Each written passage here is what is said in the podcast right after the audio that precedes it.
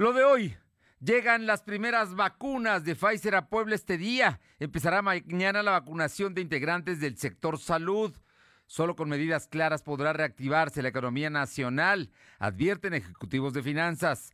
Se desborda el tianguis de animales en San Martín Texmelucan y en la capital el 25% de ambulantes regresa a las calles del centro. La temperatura ambiente en la zona metropolitana de la ciudad de Puebla es de 18 grados.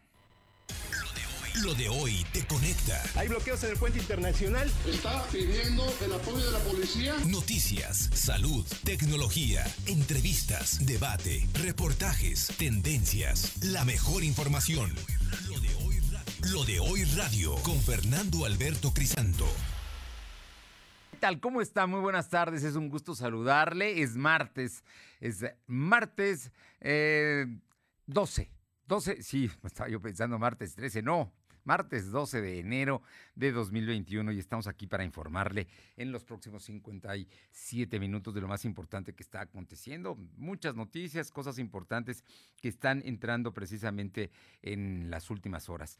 Gracias a quienes nos escuchan a través y nos sintonizan en ABC Radio aquí en la ciudad de Puebla en el 1280, en la que buena de Ciudad Cerdán en el 93.5, en Radio Jicotepec en el 92.7 y también allá en la Sierra Norte del Estado en el 570 y en el sur en Izúcar de Matamoros en el 980. Gracias, gracias por estar aquí con nosotros y por supuesto por acompañarnos a través de la plataforma www.lodehoy.com.mx en nuestro canal de YouTube, lo de hoy, LDH eh, Noticias, así nos encuentran, y también en Facebook en LDH Noticias. Estamos en distintos, eh, en Spotify, nos puede encontrar a la hora que usted quiera sintonizar este programa informativo. Y vámonos de inmediato con, con noticias, porque esta, sin duda, es una buena noticia. Ya empiezan a llegar las vacunas a Puebla de Pfizer. Llegan, si no es que ya llegaron hoy, llegan por tierra, las trae el Ejército, la Defensa Nacional y van al Hospital del Sur.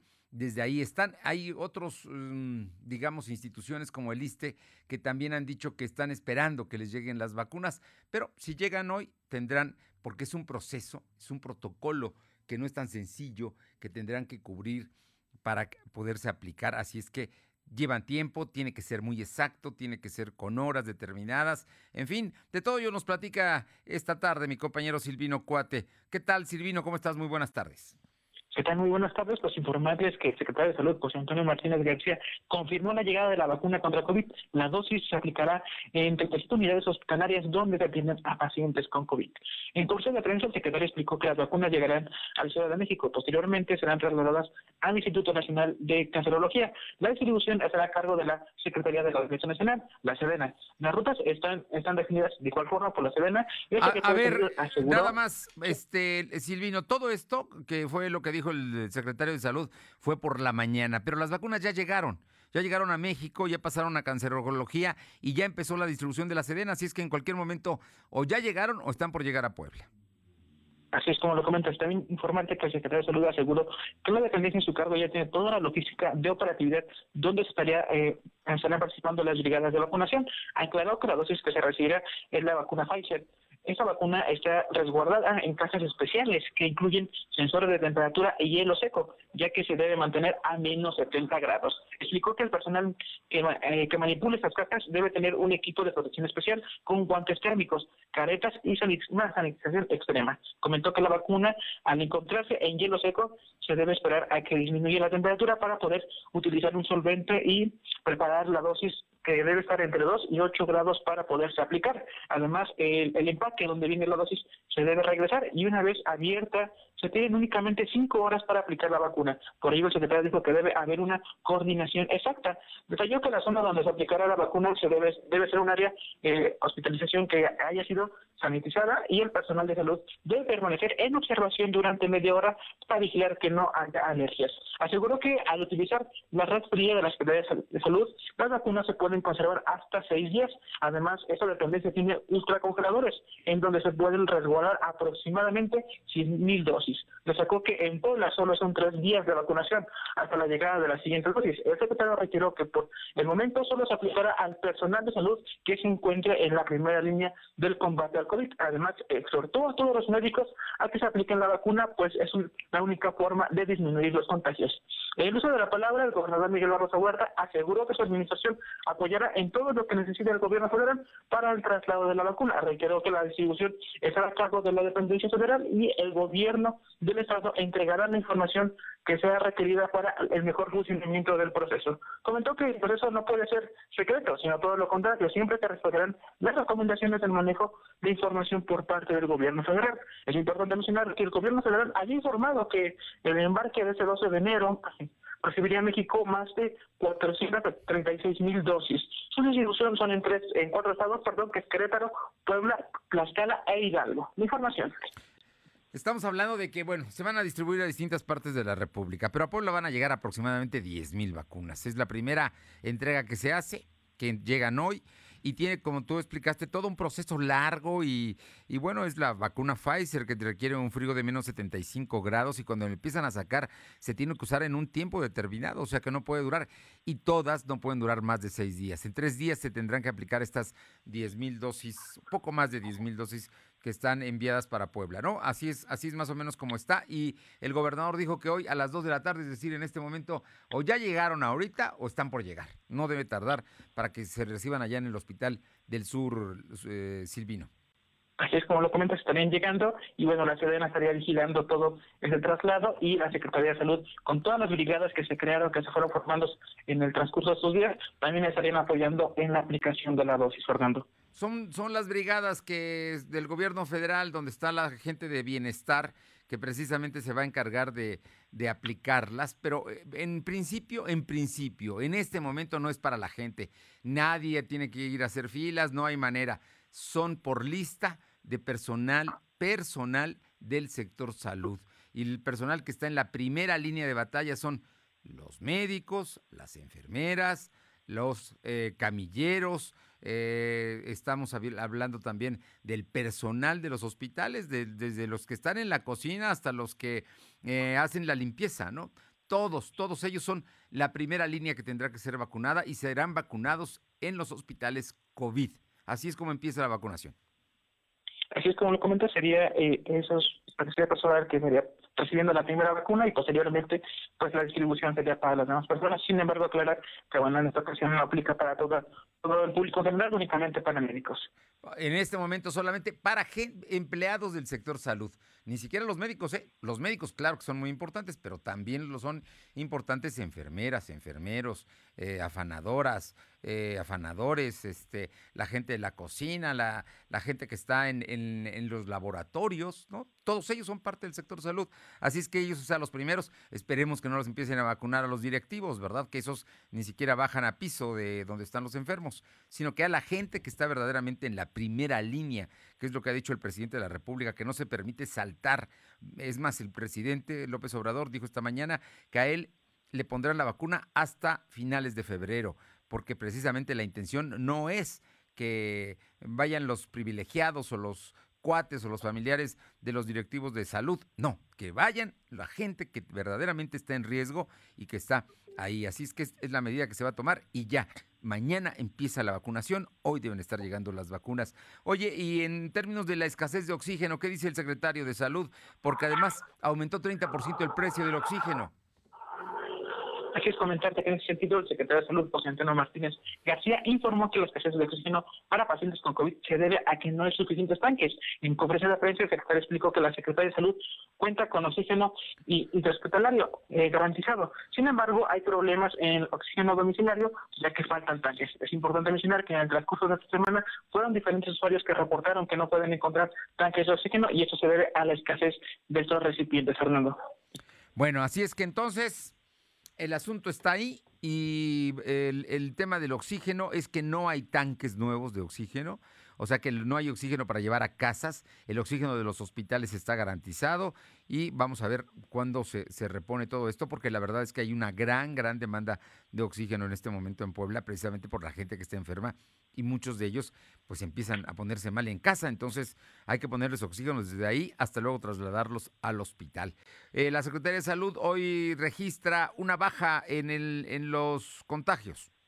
Así es como lo mencionas, contabilizó 130 nuevos enfermos de coronavirus. En comparación con los datos de ayer, son 189 casos menos. También se contabilizaron 23 decesos. Actualmente hay 52.830 acumulados y 6.407 defunciones. En conferencia de prensa, el secretario de Salud informó que hay 1.540 casos activos distribuidos en 83 municipios. Del total, 1.155 pacientes están hospitalizados, 185 requieren ventilación mecánica. Y bueno, destacar el número de pacientes hospitalizados es, es una cifra muy elevada, Fernando. Bueno, pues ahí está el, el, asunto. Están, la cifra elevada son los 1.155 pacientes hospitalizados, cuando tenemos en Puebla 1.385 camas aproximadamente, ¿no? Entonces. es como comentas. Eh, y bueno, también aclarar que en el tema de camas, algunas tienen cuenta con oxígeno y otras únicamente son para pacientes que tienen síntomas eh, síntomas leves, Fernando. Por eso, eh, pero imagínate, ya son 1.155. Estás hablando de que ya, ya estamos rebasando más del 70% de camas ocupadas de, de, de las disponibles que hay para enfermos de COVID en el estado de Puebla. Así es que el asunto está, está para pensarse. Aunque hoy se reporten menos contagios, eso no implica que se haya acabado esto. El riesgo está ahí en la calle. Muchas gracias, Silvino. Seguimos pendientes. Son las 2 de la tarde con 11 minutos, 2 con 11. Vamos con mi compañera Alma Méndez, eh, porque, bueno, hoy fija posición el Instituto Mexicano de Ejecutivos de Finanzas en torno a la recuperación económica y hoy se está dando a conocer que hay más de 600 mil eh, pérdida de empleos, puestos de empleos en, en, en, Puebla. Así es que es un asunto, mmm, pues, pues delicado, ¿no? porque es gente que no tiene ingresos, que ha perdido la mayor parte son empleos formales, es decir, están registrados en el Seguro Social y entonces pierden prestaciones, pierden ingresos. No, una situación difícil la que se está viviendo. Te escuchamos, Alma, muy buenas tardes.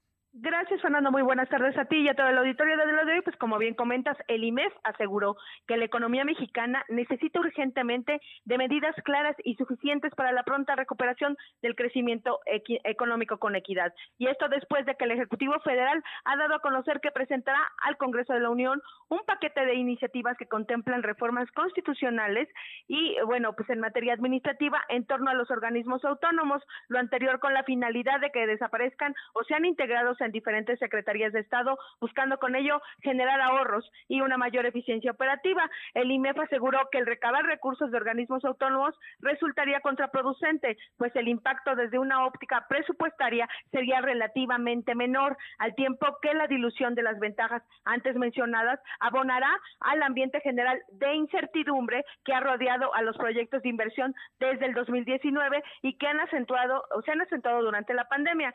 Pues y por ello tendría un impacto negativo sobre la capacidad recaudatoria del gobierno federal. El instituto exhorta respetuosamente al gobierno federal y al Congreso de la Unión a evaluar estas alternativas en torno a la mejora de la operación de los organismos autónomos y está dispuesto a colaborar en el análisis pertinente desde una perspectiva técnica, apartidista, objetiva y prospectiva. La información, Fernando.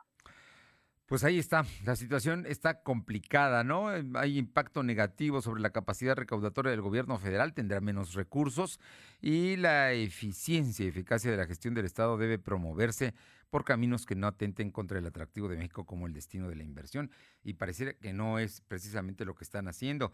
Comento que la pandemia de COVID-19 provocó que durante 2020 en México se perdieran 640.710 empleos. El Instituto Mexicano del Seguro Social dio a conocer que la eh, disminución de puestos de trabajo fue de 3.2% a la tasa anual. Al 31 de diciembre de 2020, el Seguro Social registró 19.773.732 empleos formales. Del total, 86% fueron permanentes y el 14% eventuales, siendo el sector agropecuario el que mayor crecimiento anual presentó con 1.4%.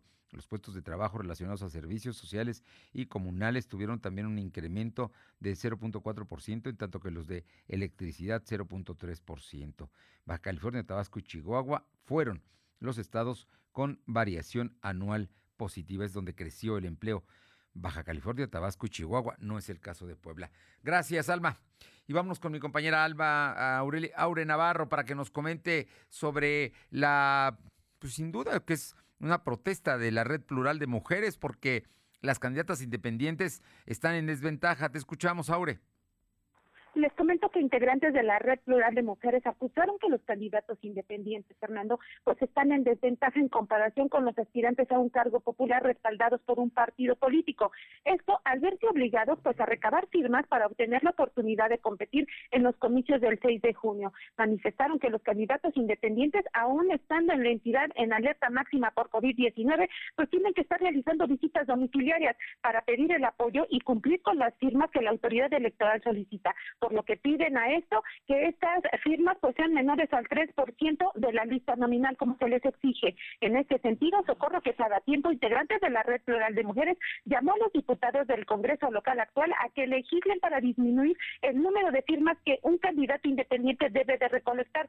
Otra de las integrantes de la red refirió que el Estado de Puebla pues aún no cuenta con las condiciones reales que lleven a tener candidatos independientes debido a que precisamente la legislación no está actualizada para que estos aspirantes participen sin tener que reunir pues las firmas en un 3%. Y por último, pues ya respaldaron a la notaria pública Norma Romero Cortés como candidata a la presidencia municipal de Puebla por la vía independiente, al referir que esta cuenta pues con una trayectoria importante en la capital del estado, Fernando. Bueno, vamos a ver, vamos a ver. Está complicado, pero aunque los legisladores cambiaran la ley, ya no lo van a poder hacer electoralmente. En este momento, los candidatos independientes tienen que jugar con las reglas que ya están establecidas. En fin, eh, desde, desde antes se debió ver todo este tema que están comentando la Red Plural de Mujeres. Muchísimas gracias. Gracias, buenas tardes. Y vamos con mi compañera Carolina Galindo hasta San Martín Texbelucan, porque mire, hay un decreto del gobierno que evita la instalación de comerciantes informales y de tianguistas, pero allá no le hicieron caso, se instalaron. Caro, ¿cómo estás? Muy buenas tardes. Fernando, buenas tardes a ti y al auditorio. Pues decirte que este tianguis se ubica en los límites de San Martín, Texmelucan y Villalta, donde pues eh, los comerciantes se han instalado prácticamente durante toda la pandemia y a pesar de las restricciones que asignaron los gobiernos de Puebla y Tlaxcala para evitar la instalación de tianguis y de otros eh, de otras actividades consideradas como no esenciales para combatir el COVID-19, pues estos comerciantes no han acatado la disposición. El día de hoy decirte que se vieron largas filas de comerciantes que llegaron con ganado, con ropa y con otras mercancías a efectuar su venta y la gente está llegando ahí a pesar de la situación que vive Tlaxcala Puebla con los contagios de coronavirus. Oye, y entonces las autoridades municipales son autoridades de dos estados, ¿no? Estamos en los límites y una parte le toca a Tlaxcala y otra parte le toca a Puebla, pero se instalaron, no, no llegó protección civil estatal, no llegó nadie para evitar que esto sucediera. Nadie, Fernando. Ha llegado incluso la Guardia Nacional y la Secretaría de Seguridad Ciudadana en varias ocasiones, pero no se retiran los comerciantes y ahí siguen realizando sus actividades. Bueno, esto con los riesgos y los problemas que puede generar precisamente la, movilidad y con los índices, altos índices que hay de contagios en Puebla y también en Tlaxcala. Muchas gracias, Caro. Muchas gracias. Son las 2 de la tarde con 18 minutos, 2.18. Lo de hoy es estar bien informado. No te desconectes. En breve regresamos. Regresamos. Si para dejar impecable tu ropa te hace falta la mejor tecnología, ve a Coppel y aprovecha hasta el 20% de descuento en lavadoras Mave, Whirlpool, Winia, Samsung y LG. Utiliza tu crédito Coppel y aprovecha esta promoción. Mejora tu vida. Coppel. Válido al 18 de enero. Consulta productos participantes en coppel.com. Lo de hoy eres tú. Tu opinión nos interesa. Deja tu mensaje vía WhatsApp al 2223 2375 83. Comparte tus imágenes y tus reportes por Telegram al 2223 2375 83. Entonces, ¿qué? ¿Te vas a seguir haciendo? ¿Vas a seguir permitiendo que todos estos políticos mediocres y corruptos... Sí, eso. Sigan haciendo lo que se les da la gana con nuestras vidas. ¿Te vas a quedar cómodo en tu casa ese domingo tan importante? Mientras estos tipejos siguen violando una y otra vez tus derechos. De una vez te digo. Que yo no. Pásate a la izquierda. Todo México se está pasando a la izquierda. El PT te acompaña. El PT te empodera. El PT está de tu lado. Se reformó el Poder Judicial Federal para modernizarse, depurarse, elevar la calidad de la justicia y hacerla accesible para todos sin votos ni privilegios. La modificación constitucional fue aprobada por el Senado. Así, se construye una sociedad más justa, se combate la corrupción y se avanza en la transparencia. Hacia un mejor país de y para todos. Senado de la República. Cercanía y resultados. Suscríbete a nuestro canal de YouTube. Búscanos como Lo de Hoy Noticias. Protege a tu familia con un seguro a su medida. Club de Protección Familiar. A un precio muy accesible te ofrece asesorías telefónicas nutricionales, jurídicas, médicas y emocionales, asistencia vial con servicio de grúa, gasolina, cambio de llantas, cerrajería y más. Contáctalo en tu tienda Coppel, descárgala para pagar y solicitar servicios. Ay, así de fácil es cuidar a los que más quieres. Lo de hoy es estar bien informado. Estamos de vuelta con Fernando Alberto Crisanto. Los personajes de hoy, las ideas y los hechos se comparten en la entrevista.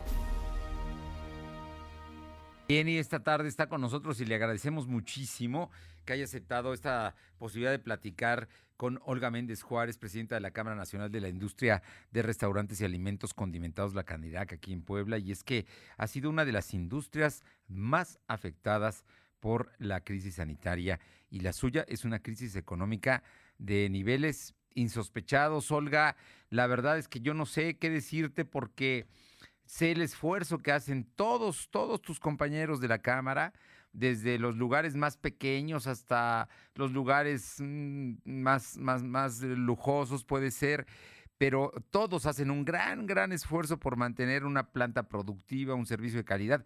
Y ahora todos han invertido para dar eh, los sistemas de eh, seguridad sanitaria a la gente que ingresa a sus negocios, han castigado el número de, comensales que pueden eh, sentarse, en fin, tantas cosas.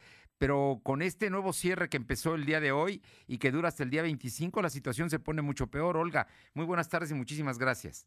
Hola Fernando, buenas tardes. Así es, creo que eh, lo que hemos padecido a lo largo de estos 10 meses ha sido muy caótico, ha sido un verdadero viacrucis en el cual, eh, pese a los esfuerzos que hemos realizado, pese a invertir, a capacitar y a estar eh, garantizando espacios seguros, pues no hemos logrado repuntar mucho el tema de economía. Lo que representa el sector restaurantero en generación de empleos es muy grande, eh, si hablamos de que en el estado de Puebla hay más de 35.900 establecimientos dedicados a la venta de alimentos y bebidas y porcentualmente nos marcan eh, parámetros de entre 8 y 11 trabajadores, pero vayamos por lo más pequeño. Si a los 35.900 lo multiplicamos por 8 nos da un verdadero este número que mucha de esa gente pues ahora se encuentra eh, sin empleo, en, suspensión porque sus negocios están cerrados, porque no a todos les acomoda el servicio para llevar o a domicilio y sobre todo a lo mejor en los municipios no es, no es esto tan común, eh, es más fácil que la gente vaya, consuma en el restaurante y bueno, la, la verdad es que hemos tratado de, de hacer muchas cosas, de, sumar esfuerzos, de tener comunicación con el gobierno a los dos niveles, a los tres niveles, pero bueno, ha sido muy, muy lamentable. Creo que eh, ahora estamos uniéndonos a lo que nos manda Cámara Nacional en este llamado de, de desesperación de abrir o morir y el día de mañana estaremos dando a conocer pues la forma en que nosotros estaremos manifestándonos, siempre buscando proteger la salud de nuestros colaboradores, no arriesgarlos, porque sabemos también y estamos conscientes que el tema de salud está muy grave, pero en la medida que se presione al comercio establecido, se genera o es la válvula de, escape el comercio informal, porque muchos de los trabajadores están ahí vendiendo en la vía pública para poder sobrevivir. Oye, todo esto que nos dices es muy importante. Mira, hay, eh, en México, en la Ciudad de México, incluso ayer hubo la apertura de 500 negocios y, están ya, obligaron a sentarse a una mesa de trabajo a la autoridad de la Ciudad de México, porque como tú dices, el, lema es muy preciso, abrir o morir. O, abren o se mueren los negocios. No, no, hay, no hay mucho para dónde, ya no hay a dónde escoger, ¿no? Y el asunto es que, mientras tanto, todo lo que es eh, el comercio informal, todo lo que hay alrededor de, en cada esquina, en, zaguanes, en lugares de, de, comida, pues hasta esa se les ha permitido. Yo, yo creo que, y ahí no necesariamente guardan las medidas de higiene y sanidad que a ustedes los obligan a guardar. ¿Cuál es la respuesta que tienen, Olga, de parte de las autoridades hacia ustedes? ¿Hay alguna luz, alguna expectativa? No sé, qué se pueda hacer, pero como tú me dices, estás hablando de un cuarto de millón de empleos, por lo menos lo que está generando la industria restaurantera en Puebla.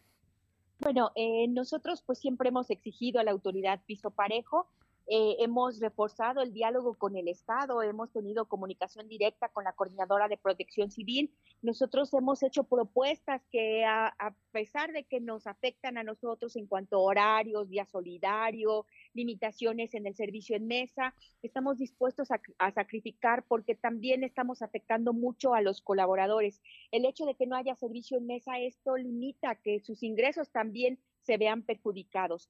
Y, no hemos roto el diálogo, al contrario, lo, queremos fortalecer porque también sabemos que cada representante del sector conoce qué, dónde y cómo podemos apretar y qué propuestas concretas podemos realizar.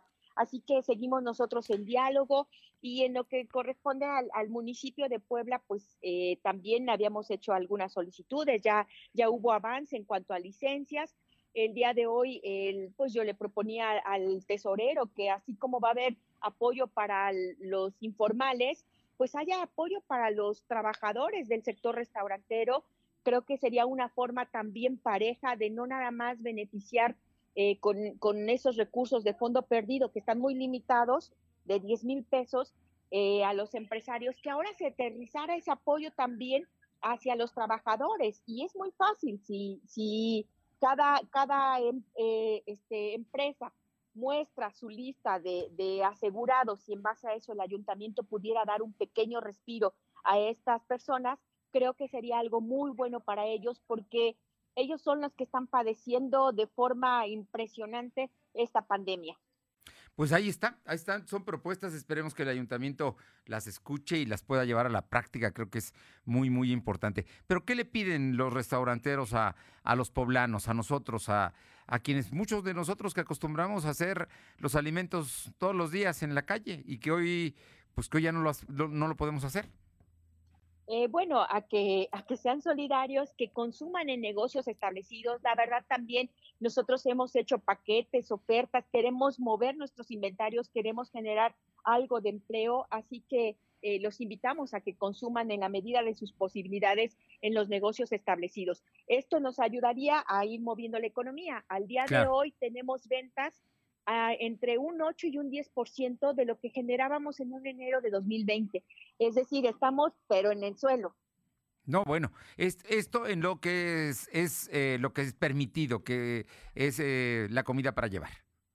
Así es, así es, y es lo único que nos está dejando recurso. Enero es difícil, pero ahora sin servicio en mesa se complica muchísimo más. Pues eh, Olga Méndez Juárez, mañana entonces de alguna manera se suman los poblanos a lo que es eh, el movimiento nacional de Abrir o Morir, que tiene un centro muy fuerte allá en la Ciudad de México y en el Estado de México, ¿no? Así es que... Eh, de alguna manera ustedes desde no van a protestar en las calles, no van a parar el tráfico, pero sí van a hacer una manifestación de levantar la mano y decir aquí estamos y queremos seguir viviendo. Así es, sí, sí, sí, queremos este, pues proteger la salud de los colaboradores, no vamos a, mover gente, la verdad se ha tratado de contener mucho, la gente ya está en desesperación y dice, díganos dónde y vamos. No se trata de eso, se trata también de que nuestra voz se escuche, pero también queremos seguir reforzando el diálogo con el gobierno del estado y bueno, con los diferentes municipios, hacer la solicitud en cuanto al al el refrendo de licencias y algunos impuestos municipales que nos pueden ayudar a sentir la solidaridad de las autoridades. Por lo pronto pareciera que va a haber algunos ajustes en los términos de los impuestos. algunas rebajas, algunos temas, y incluso el gobernador hablaba de, de condonaciones en algunos casos. Pero bueno, eso todavía está por verse, pero ustedes van a insistir en ello. Así es, sí, seguiremos y estamos dispuestos a trabajar, a hacer mesas de trabajo para buscar la mejor opción de salir de esta situación. Pues Olga, sabes que tu voz aquí se escucha, que además somos solidarios con ustedes y nos sentimos de alguna manera que también son parte de Puebla y tenemos que apoyarlos.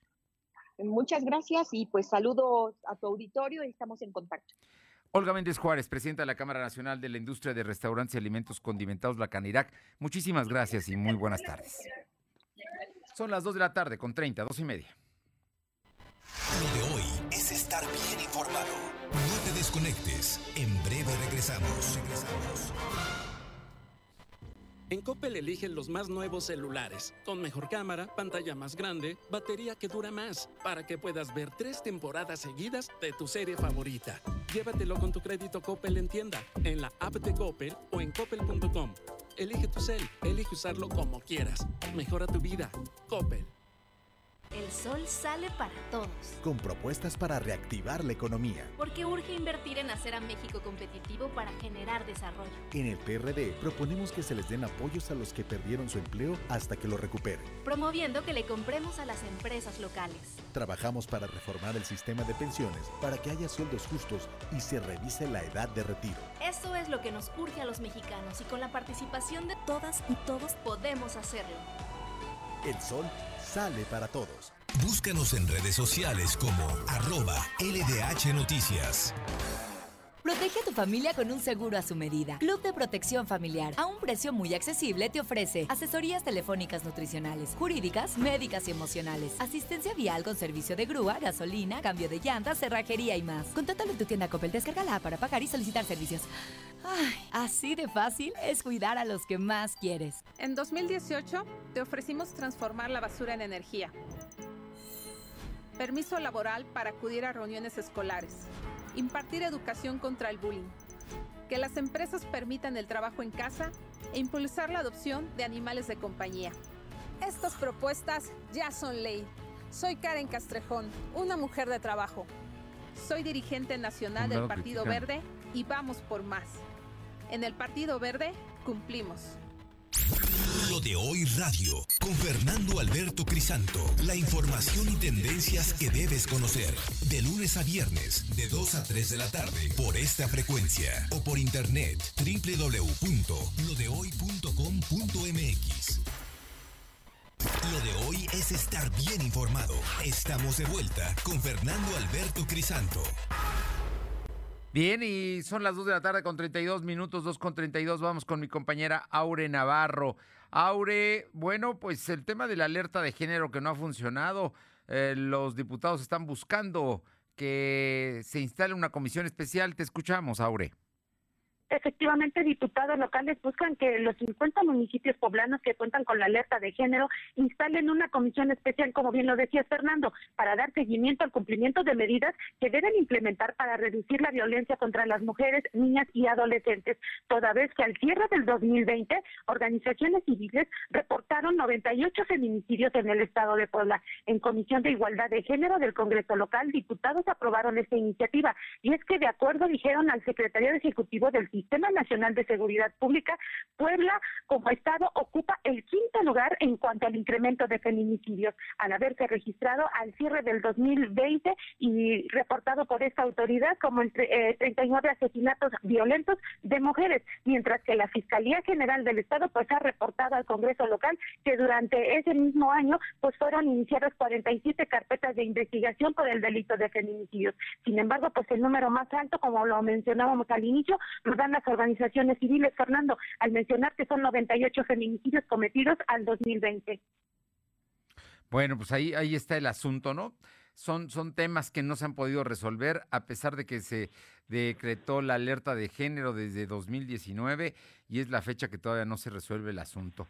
Oye, y pasando a otros temas, el tema de eh, el Partido Verde fija posición en torno al asunto de salud.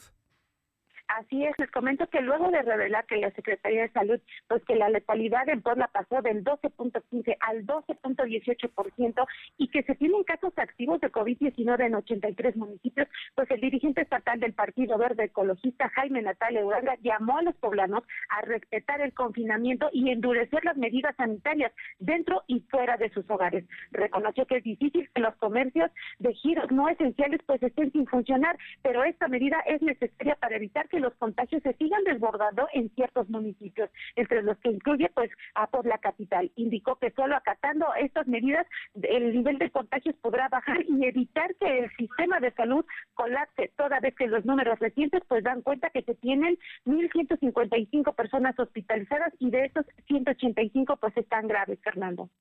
No, bueno, pues sí, es, un tema delicado, Aure, todo esto que nos están planteando.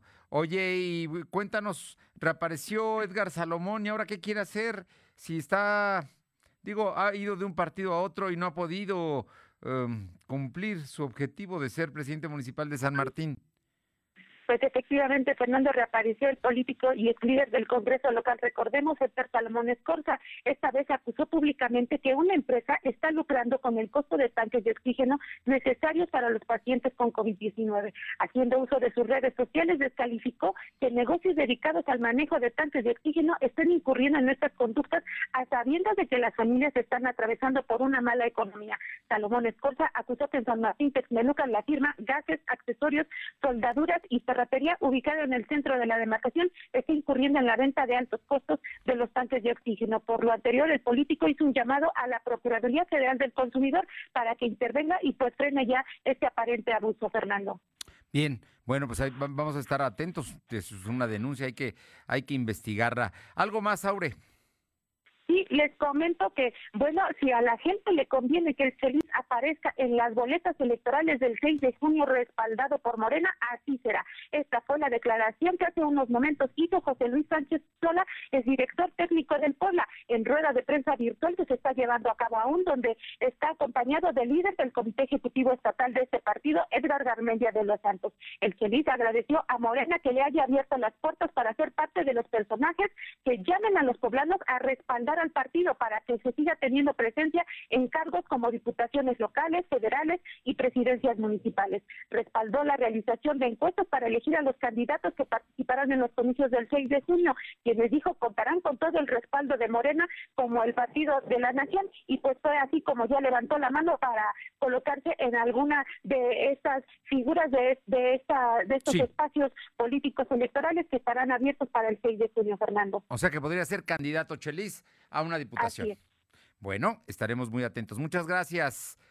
Gracias, buenas tardes. Chelis es el ex em, entrenador del Puebla de la Franja durante un buen tiempo y entrenador y comentarista deportivo. Le comento que Estados Unidos exigirá a todos los visitantes internacionales que proporcionen una prueba COVID-19 negativa antes de subir a los aviones que se dirigen al país, informó The Wall Street Journal, citando a personas familiarizadas con el asunto. Los Centros para el Control y Prevención de Enfermedades eh, podrían emitir la orden este martes y entrar en vigencia el próximo 26 de enero. Estados Unidos es el país con más casos de coronavirus en el mundo con más de 22 millones de contagios acumulados a la vez, que lidera la lista de fallecimientos con un total de 378.475, según los datos de la Universidad John Hopkins. Así es que si usted quiere viajar a Estados Unidos y va de cualquier país, antes de abordar el avión que lo lleve, tendrá que presentar una prueba de COVID que diga negativo.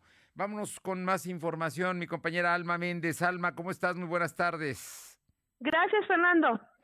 Pues comentarte que este miércoles 13 de enero a las 6 de la tarde se llevará a cabo una misa en memoria de Samara Aurora Arroyo Sánchez a través de redes sociales, la Universidad Iberoamericana, a través del Instituto de Derechos Humanos, Ignacio Ellacuria, lanza esta invitación. La misa, nos dicen, será oficiada por el padre Arturo González González González González y bueno pues esta misa eh, pues se podrá ingresar por reunión programada por Microsoft Teams así como en las redes sociales del IDIE. Recordemos que el pasado 6 de enero la Ibero confirmó eh, la muerte de Samara Arroyo por feminicidio luego de que fuera reportada como desaparecida la noche del 23 de diciembre después de que viajó a Jalapa donde tenía su domicilio donde al parecer el culpable de dicho feminicidio fue su entrenador físico William N. La información, Fernando. Bien, oye, y por otra parte, bueno, esta, esta chica de la Ibero, una egresada de la Ibero Puebla, veracruzana ella, que fue eh, el 24 de diciembre, ¿no? Fue cuando fue, fue precisamente asesinada por su em, entrenador. Eh, terrible, terrible este asunto. Ahora se pide que se haga justicia. Él ya está detenido. Oye, y por otra parte tenemos información de la inspección del trabajo en Puebla. Así es, Fernando, pues comentarte que el director general Ricardo Federico Malcos aseguró que la aplicación de los derechos para las madres trabajadoras, como los relacionados al periodo de embarazo y lactancia, está garantizada en la entidad. Y es que durante el periodo de lactancia, las trabajadoras deben gozar de dos periodos extraordinarios por día, cada uno de media hora, para poder alimentar a sus hijas o hijos, y señaló que los empleadores deben cumplir con el pago íntegro durante las 12 semanas de inactividad. Destacó que los beneficios contenidos en la Ley Federal del Trabajo consideran que en el caso de que las trabajadoras estén embarazadas, estas no deben realizar actividades que exijan esfuerzos considerables o que signifiquen un peligro para su salud, así como que los empleadores deben garantizar periodos de descanso previo y posterior al embarazo con una duración de seis semanas cada uno. La información, Fernando. Oye, por otra parte, cuéntanos, el tema de los hornos crematorios ya está muy delicado, ¿no? Antes te voy a comentar un, ah, en Facebook con Manuel Galán, nos comenta que en Agua Santa pusieron lonas de que prohibían el comercio informal, pero nadie hizo caso y todos pusieron sus puestos. Ojo, Ayuntamiento Agua Santa, ¿no? Y el comercio informal, de acuerdo al decreto, está prohibido. Pero regresamos contigo, Alma. Cuéntanos sobre el tema de los hornos crematorios. Así es, Fernando, pues comentarte que en la entidad poblana existen 28 hornos crematorios, los cuales en la actualidad no se dan abasto debido a que las muertes por COVID-19 han incrementado a un 100%. Ah, las familias hoy por hoy tienen que pasar diversos problemas debido a que deben agregar a su pena de ir de funeraria en funeraria a buscar otro lugar para incinerar a su difunto, pues debido a la saturación por muertes, los hospitales no entregan el cuerpo si antes no se cuenta con una confirmación para la cremación. En entrevista para lo de hoy, Clemente Chávez, trabajador de funeraria, aseguró que el servicio que ofrecen se ha saturado tanto que han tenido que trabajar días enteros como si fuera 24 por 24, muchas veces sin llevarse a cabo debido a la saturación de este trabajo. Con un promedio de 30 inhumaciones o cremaciones al día antes del COVID, solían hacer cuatro inhumaciones y no más de cinco incineraciones por día. Aseguró que los hospitales malinforman a los ciudadanos debido a que los obligan a cremar y aseguró que también se puede inhumar, ya que es un proceso más sencillo. Asimismo, dijo que los precios de cremación oscilan desde los 4.200 hasta los 12.000 y los de inhumación que van desde 2.300 a los 9.300. La información, Fernando. Bueno, pero en el caso de COVID tienen que cremar a todos, ¿no? Decía que es una manera de, eh, vaya, a final de cuentas, de inhumar, pues eh, ellos dicen que ya tienen eh, las reglas ya por, parte de la Secretaría de Salubridad y bueno, ellos ya cuentan con todos los equipos y bueno, lo único que necesitan obviamente es que el cuerpo, pues bueno, vaya, esté completamente protegido. Es por eso que ellos también dicen que inhumar también podría ser una opción. Dicen que podría ser una opción, pero vamos a ver porque la Secretaría de Salud, hasta donde yo entiendo, el protocolo es la cremación inmediata de los cuerpos. Muchas veces por eso los familiares no pueden velarlos o no pueden estar con ellos. Y, esa es una de las razones por las que mucha gente se resiste eh, a ingresar a los hospitales porque cree que no va a volver a ver a su familiar. Pero estemos, estaremos atentos a todo esto. Oye, y el día de hoy la Benemérita Universidad de Puebla tiene un primer encuentro internacional de legado y perspectiva de biomedicina, egresados de la UAP en todas partes del mundo están reunidos hoy en, en la red, en plataforma. Así es, Fernando, como bien comentas, el rector de la Benemérita Universidad Autónoma de Puebla, Alfonso Espartotriz, inauguró de manera virtual el primer encuentro internacional legado y perspectiva de biomedicina. indicó que son de vital importancia las investigaciones que desarrollan porque son fruto de la calidad de la información educativa que recibieron. Por ello, confío en que sea fructífero y aquí salgan nuevos investigadores como los que han salido egresados de la UAP. El rector refirió que es importante motivar a las nuevas generaciones para que sigan el ejemplo de que han marcado la pauta. Finalmente mencionó que es importante que los egresados de esta licenciatura compartan sus investigaciones científicas que han ayudado en diferentes partes del mundo para que exista una motivación a quienes viven tras de ellos. La información, Fernando. Oye, finalmente cuéntame, eh, hay problemas de desabasto en medicamentos que curan el COVID. Así es, Fernando, como bien mencionas, ivermectina, aximotricina, maxetamona y las vitaminas A, B, C y D son medicamentos que empiezan a escasear en las cadenas farmacéuticas de Puebla, puesto que son medicamentos que ayudan a fortalecer el sistema respiratorio. Así lo dio a conocer el coordinador de la Clínica Médica de Urgencias de la UPAEP, Eduardo López Villalobos. El especialista en urgencias médicas mencionó que ante el aumento de los casos del COVID-19 y enfermedades respiratorias, doctores recetan una alta cantidad de medicamentos que se traducen en escasez en, el inicio de este año. Actualmente dijo que la dexametasona es un medicamento que ayuda en los procesos graves del COVID-19. Sin embargo, ya es muy difícil encontrar, así como los jarabes para la tos que ya escasean. López Villalobos dijo que los medicamentos que se ocupaban para tratar el coronavirus ya no se encuentran disponibles como el plaquenil o hidroxicloroquina, enoxapirapina, por lo que ante esta escasez el coordinador médico sugiere que los a los ciudadanos utilizar el cubreboca, lavarse las manos de manera constante, así como abrigarse, cuidarse de cambios bruscos de temperatura y proteger las vías respiratorias como son boca y nariz y alimentarse con verduras y frutas ricas en vitamina C. La información, Fernando. Muchas gracias. Seguimos aprendiendo lo que nos faltaba, ¿no? La escasez de medicamentos precisamente para combatir el COVID, que son recetados por los médicos, pero que en este momento no lo hay en el mercado.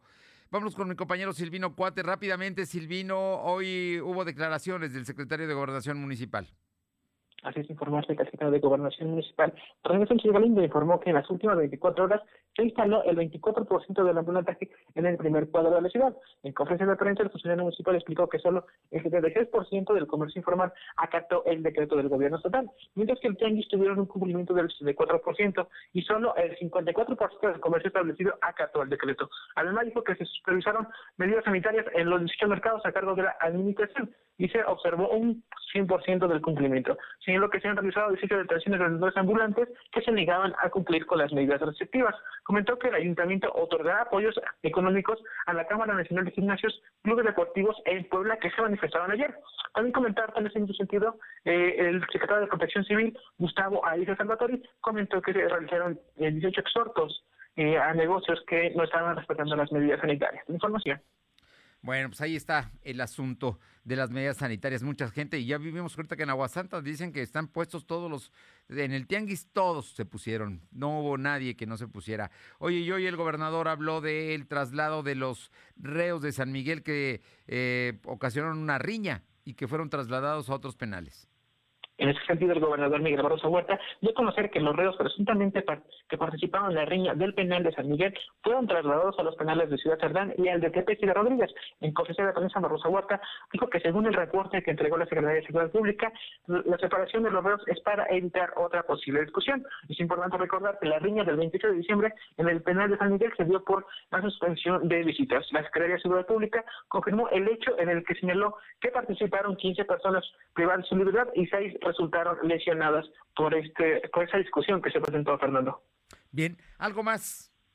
Comentarte que eh, después de que el Congreso de Puebla disminuyó eh, en 140 millones de pesos el monto de ingresos del ayuntamiento correspondiente al derecho del nombrado público, el tesorero Armando Morales Aparicio indicó que esta disminución afectaría las finanzas de la administración municipal. En conferencia de prensa donde estuvo presente la presidenta municipal Claudia Rivera Banco, señaló que solicitaron en el Congreso que pues esos ingresos se incluyan en, los ingresos para el ayuntamiento, Fernando.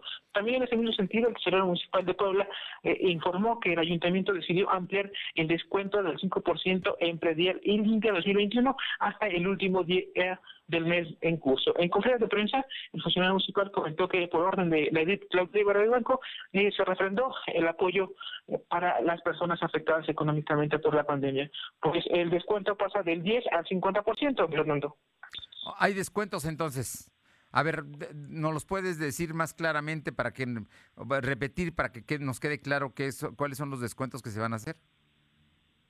Eh, tendría un mayor monto de descuento. En esta ocasión pasaría del 10 a, que se estaba otorgando del 10% de descuento, ahora al 50%. ¿En qué? Eh, el funcionario aseguró que continuarán los nuevos estímulos fiscales relativos al permiso de construcción hasta el último día hábil del mes de febrero. Y bueno destacó que el pago adelantado de Predial y Limpia tuvo una buena eh, respuesta a finales del año pasado logrando recaudar 461 millones de pesos es decir un monto mayor en comparación con 2019 Fernando. Por eso Predial y Limpia es donde hay el descuento del 50% así es muy bien. Y en el caso del DAP, que era el derecho de alumbrado público que se pagaba en los recibos de la Comisión Federal de Electricidad, eso por decisión de la Corte ya no lo pueden incluir los ayuntamientos, tendrán que pagarlo de sus propios recursos.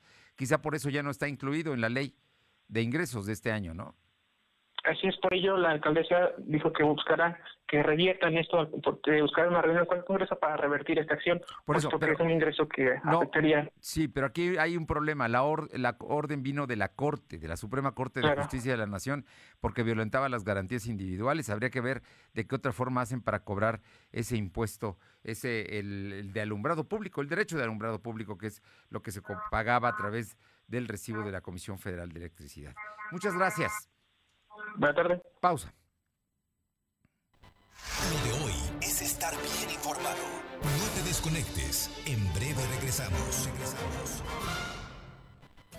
Si para dejar impecable tu ropa te hace falta la mejor tecnología, ve a Coppel y aprovecha hasta el 20% de descuento en lavadoras Mave, Whirlpool, Winia, Samsung y LG. Utiliza tu crédito Coppel y aprovecha esta promoción. Mejora tu vida. Coppel.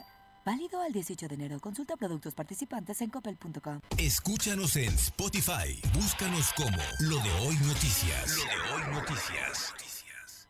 Hemos estado en semáforo rojo casi todo el año. Y aunque sabemos que ha sido un año lleno de problemas y retos, es momento de seguir adelante. En RSP nos identificamos con las mexicanas y los mexicanos que siempre tienen el semáforo verde para ingeniárselas y salir adelante. Nosotros somos una red ciudadana progresista que como a ti, nada nos detendrá para llevar a México adelante. RSP.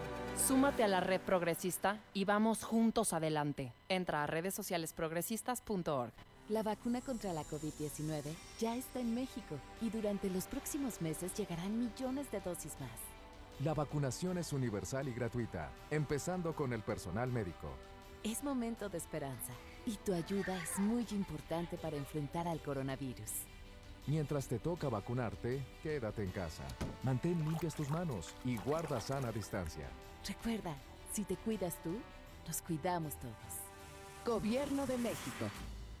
Lo de hoy es para ti. Conéctate a www.lodehoy.com.mx y suscríbete para recibir la mejor información en tu email. Protege a tu familia con un seguro a su medida. Club de Protección Familiar, a un precio muy accesible, te ofrece asesorías telefónicas nutricionales, jurídicas, médicas y emocionales, asistencia vial con servicio de grúa, gasolina, cambio de llantas, cerrajería y más. Contáctalo en tu tienda Coppel, descárgala para pagar y solicitar servicios. Ay, así de fácil es cuidar a los que más quieres. Lo de hoy es estar bien informado. Estamos de vuelta con Fernando Alberto Crisanto. Son las 2 de la tarde con 52 minutos. Vamos con mi compañera Paola Aroche hasta Atlisco. Paola, hay noticias del sistema operador de agua en Atlisco. ¿Qué tal? Muy buenas tardes. Y sí, efectivamente, del 12 de enero al 15 de febrero, el sistema operador de agua aquí en el municipio de Atlisco prevé el acopio de más de 100 arbolitos navideños para convertirlos en composta, así le informó la gerente de recursos hídricos, Celina Puente. Dijo que también informó que esta campaña de reciclaje de arbolitos navideños se hace en conjunto con el Parque African Safari, en donde los donadores recibirán un cupón al 2 por 1 para entrar a este parque o si no también al Boterra. Al cambio serán las oficinas centrales aquí en el sistema operador. La meta para este año es recolectar alrededor de 100 árboles de Navidad que todos estos eh, serán utilizados para composteo y como abono natural.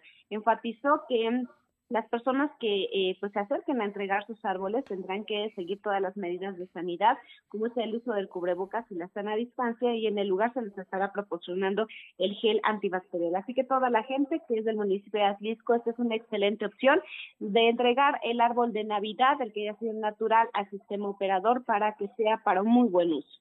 Muy bien. Oye, ¿y qué pasó con el frío y la producción de rosas? Efectivamente, a pesar del frío intenso que se ha sentido en los últimos días aquí en el municipio de Atlisco, bueno, pues productores de rosa en este municipio aseguran que se tiene garantizada la producción de rosa para el próximo mes de febrero, específicamente para el 14. En entrevista con Rosando Gutiérrez, quien es integrante de la Asociación de Productores, mencionó que la venta es lenta, pero se tiene la suficiente flor para lo que es la, la, venta para el próximo mes de febrero. El hecho de que se sienta bastante frío ha hecho que se alenta lo que es el abrir el botón de esta flor, por lo que esperan que más adelante se componga un poco el clima y también pueda abrir de manera al 100% más bien. Dijo que esperan que la venta se recupere para el mes de febrero, ya que el tema de la pandemia y los fríos pues les ha afectado considerablemente. Y aseguró que en el mes de mayo es cuando se tiene mayor producción y en este mes el clima sin duda alguna es el mejor para, eh, para que la, el botón de la rosa abra al 100%. El municipio de Atlisco continúa siendo el tercero al nivel nacional en cuanto a producción de rosa y el segundo nivel a nivel estatal. Muchas gracias. Buenas tardes. Vámonos hasta la Mixteca con mi compañero Uriel Mendoza. Uriel, ¿cómo te va? Muy buenas tardes. ¿Sí? ¿No está en la línea Uriel?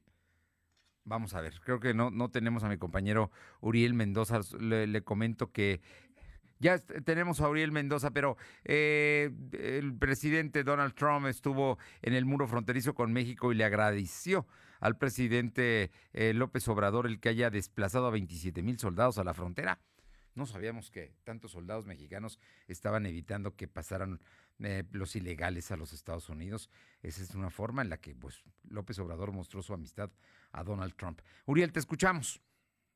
¿Qué tal, Fernando? Buenas, Muy buenas tardes. Te saludamos específicamente del municipio de Izúcar de Matamoros, donde se ha registrado el primer eh, suicidio del año. Este se registró durante la tarde del día lunes 11 de enero.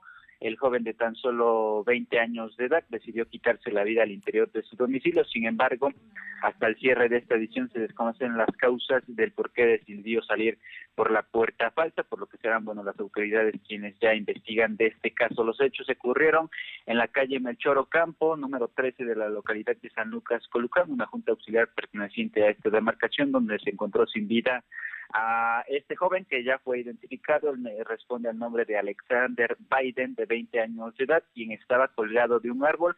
Refieren vecinos que no había sido la primera vez que este masculino lo intentaba, hasta que el día de ayer, bueno, desafortunadamente logró su cometido. Vimos la presencia de los servicios médicos forenses, quienes se encargaron de realizar el levantamiento del cadáver para realizar la autopsia en el anfiteatro municipal, mientras que la Fiscalía Regional con sede en Izúcar de Matamoros, pues bueno, ellos se encargaron de dar inicio a la carpeta de investigación correspondiente. Esto, los hechos ocurridos en Izúcar de Matamoros. Muchas gracias, Uriel. Por cierto, que también hubo un choque tremendo, ¿no? Así es, esto se registró al igual durante la tarde del día de ayer, el lunes 11 de enero, día de Plaza Grande aquí en Izúcar de Matamoros, donde aglomeran pues a una gran cantidad de pobladores que van a realizar sus compras. Se llevó, o se, bueno, este vehículo pesado se estampó, se quedó sin frenos, perdió el control mientras bajaba del eje poniente con dirección al crucero de Cuatro Caminos. Sin embargo, el conductor de este vehículo se estampó contra un árbol a la altura de Bodega Orrac sin eh, causar algún accidente con posibles pérdidas humanas, acción que por supuesto fue reconocida por parte de la población. Se presentó protección eh, civil, vimos también que ahí estuvo la presencia de eh, vialidad municipal, sin embargo, pues bueno, no pasó a mayores. Afortunadamente no pasó a mayores, pero ojo, ahí están los, los días de plaza, ¿no? Están los tianguis y todo abierto y a pesar del decreto que lo impide. Muchas gracias buenas tardes. Vamos con mi compañera Carolina Galindo a San Martín Texmelucan. Caro, los comerciantes establecidos están molestos. Sí, Fernando, porque algunos comerciantes de negocios no esenciales han adquirido abarrotes, algunos abarrotes y otras ah, ah, cosas para poder abrir y así generar una competencia desleal. Están pidiendo al ayuntamiento que se hagan operativos y que cierren los negocios porque consideran que esta no es una actividad pues eh, que estuviera dentro del marco del decreto que emitió el gobierno del estado para evitar los contagios de COVID-19.